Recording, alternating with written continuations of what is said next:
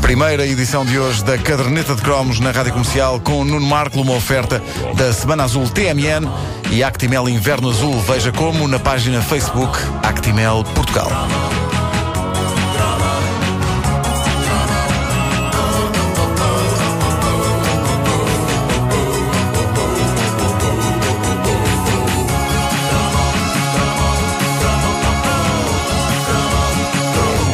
Havia vários rituais de crescimento nos anos 80 que faziam com que nos sentíssemos uns homens. Alguns deles passavam pelo contacto com o sobrenatural.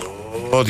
E havia três maneiras de o fazer. Uma era ver filmes de terror, era o método mais simples e eficaz de impressionar colegas, dizer que se tinha visto o Pesadelo em Elm Street ou o Exorcista, com o Eu ar... tinha muito medo, muito medo. Com o ar, era dizer com o ar blasé, de quem papa possessões demoníacas ao pequeno almoço, todos os dias.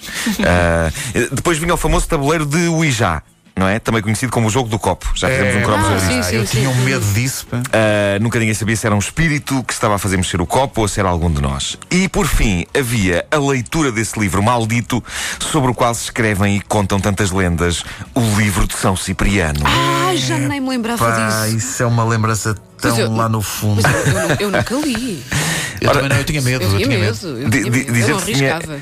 dizer que se tinha isto, só dizer que se tinha isto em casa era das coisas mais espetaculares que um jovem podia fazer. Porque era quase como dizer que se tinha o diabo ele próprio como companheiro de quarto. Eh, antes de mais, esclareça-se desde já o que é esse famoso livro. O livro de São Cipriano é um tratado sobre ocultismo, uma espécie de livro de receitas contendo instruções detalhadas sobre como levar a cabo rituais de magia branca e negra com aplicação direta no dia a dia. Há lá rituais para fazer com que pessoas se apaixonem, para enguiçar a vida ao pior inimigo, enfim, para boa parte das coisas que nós vemos anunciadas nos pequenos anúncios de jornal dos feiticeiros profissionais. É um daqueles livros do qual já se perdeu a origem, ou melhor, sabe-se que São Cipriano, homem que viveu no século IV e que dedicou a vida ao ocultismo antes de se converter ao cristianismo e de acabar por ser canonizado, eh, sabe-se que ele escreveu de facto um compêndio reunindo todos os seus conhecimentos de magia. Mas do século IV a esta parte muito se perdeu de edição em edição, além de que começaram a aparecer tantas edições falsas de imitação que hoje em dia é difícil perceber se o livro de São Cipriano, que pode ser encontrado nas livrarias, tem alguma coisa a ver com as palavras escritas por Cipriano, o feiticeiro. O que é certo é que, imitação ou não, o livro de São Cipriano tornou-se de uma moda nos anos 80 eh, e com ele trouxe uma, uma quantidade invejável de mitos urbanos sobre coisas horríveis que aconteciam a quem lesse o livro. Não sei se vocês se lembram de alguns desses, eh, desses mitos. Al- alguns, alguns deles foram recordados há dias na página da Caderneta de Cromos no Facebook por ouvintes nossos. Eh, e, e vamos olhar para, para esses mitos antes de eu contar a minha própria experiência com o livro de São Cipriano, que na altura foi razoavelmente assustadora. Foi numa tarde em que não houve aulas e em que eu fui com um colega meu para a casa dele, ele tinha lá o famoso livro e já lá vamos, que vocês vão adorar. É um teaser. É um teaser. Isto é teasing. teasing.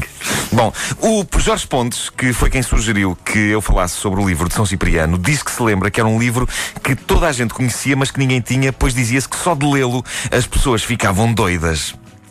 Ah, isto também acontecia com a revista Gina. Não é, não é por aí. Sim. Não é por aí. É um facto que eh, toda a gente conhecia, toda a gente ouvia falar no livro de São Cipriano, mas a, a verdade é que eu sabia de várias pessoas que o tinham e algumas delas tinham-no comprado em lugares tão pacíficos como a boa velha Feira do Livro. Ah, diz eh, um outro ouvinte nosso, o Ricardo Pires, diz ele, supostamente podia ler-se, mas não todo de seguida. Se o livro fosse lido todo de uma vez, aconteceria algo de muito mau.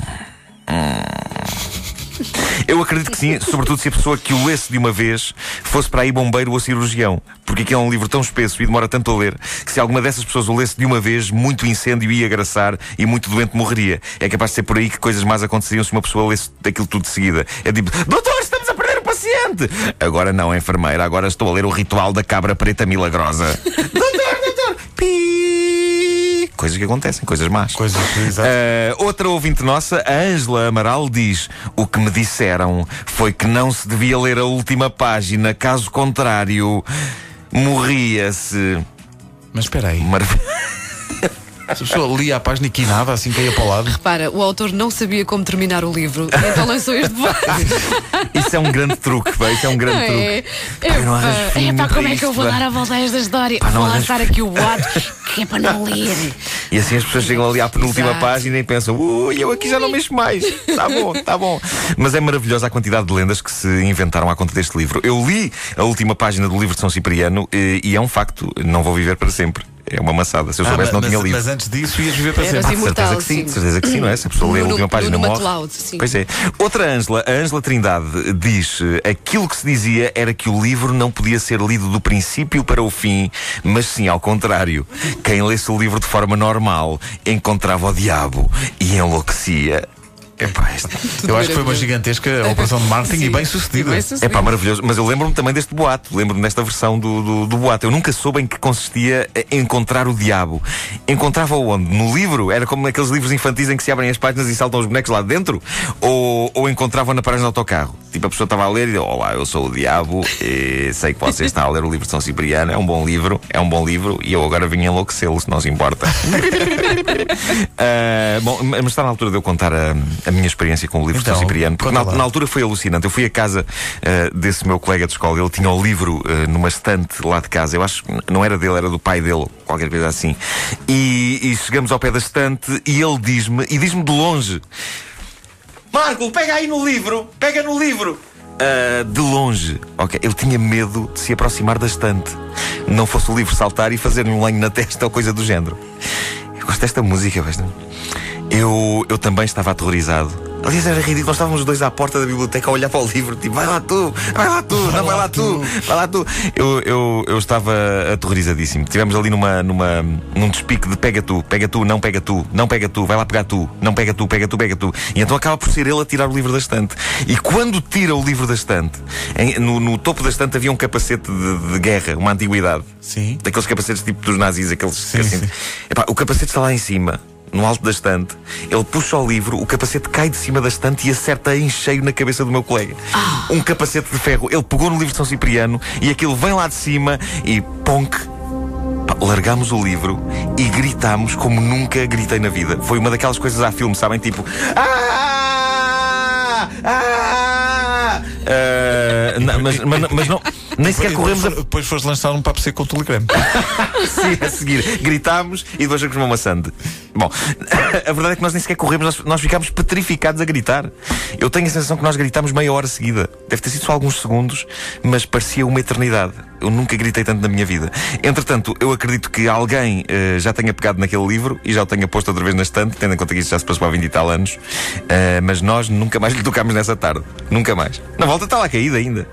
Meu Deus. Nunca mais ninguém lhe tocou. E até hoje, o livro continua intocado. Agora convém dizer às pessoas que é possível que a estante não tivesse bem posta pregada à parede e é capaz de ter abanado quando ele puxou o livro. Ora, bolas. e é capaz de não ter sido o São Cipriano que provocou a queda do capacete. Olha, outra das coisas que se dizia era que o livro não devia ser emprestado. Cada pessoa Ah, era? devia ter. É verdade. Repara, mais um truque do autor para que se vendessem mais livros. mais este homem era um Esse Cipriano, caramba, o homem inventou o mar... marketing. No século IV ele inventou o marketing. Fantástico.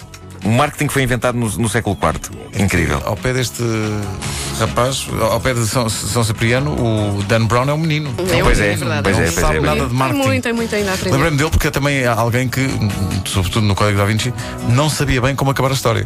Mas é o mestre do Tiz. Ele podia ter, sim. É um ele podia ter também arranjado uma maneira de dizer pá, não leiam a Eu última, imenso de ler a última livro, parte. mas, mas, mas eu fui sempre pensando assim, mas como é que isto vai acabar? Que era também aquilo que o próprio Dan Brown ia pensar, como é que eu vou Sim, acabar como é que eu vou acabar isto?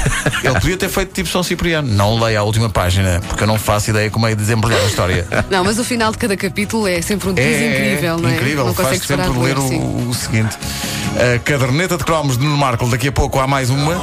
Mais um cromo para colar na caderneta. Olha, e fiquei hoje a saber que possivelmente vou ter também um Betamax. Disse-me a Patrícia, o namorado da Patrícia, a nossa produtora, tem um vídeo Betamax. eh, ótimo para extrair, Espera aí, isso para extrair o existe? conteúdo de cassetes Betamax. Sim, sim, sim. Portanto, ouvintes que me queiram mandar, eh, que, não- que queiram deitar cassetes fora, basicamente. No fundo.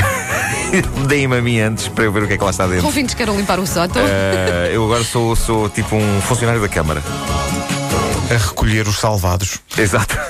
Betamax eram de aquelas cassetes mais pequeninas, não era? Era, Era, Sim, eu acho na que verdade, o primeiro vídeo lá de casa uh, Era Betamax. sim, Tinha mais sim. qualidade que o VHS, mas o Aham. VHS foi apoiado por mais eh, marcas e por isso. Não, mas, mas é também porque era uma experiência, era beta, era uma versão Era beta. beta. Era, era, pois é, é verdade. Mas era uma experiência que era o máximo. Era o Betamax. máximo, era beta. Ah, eu tenho Betamax. Eh, Também havia beta mínimo.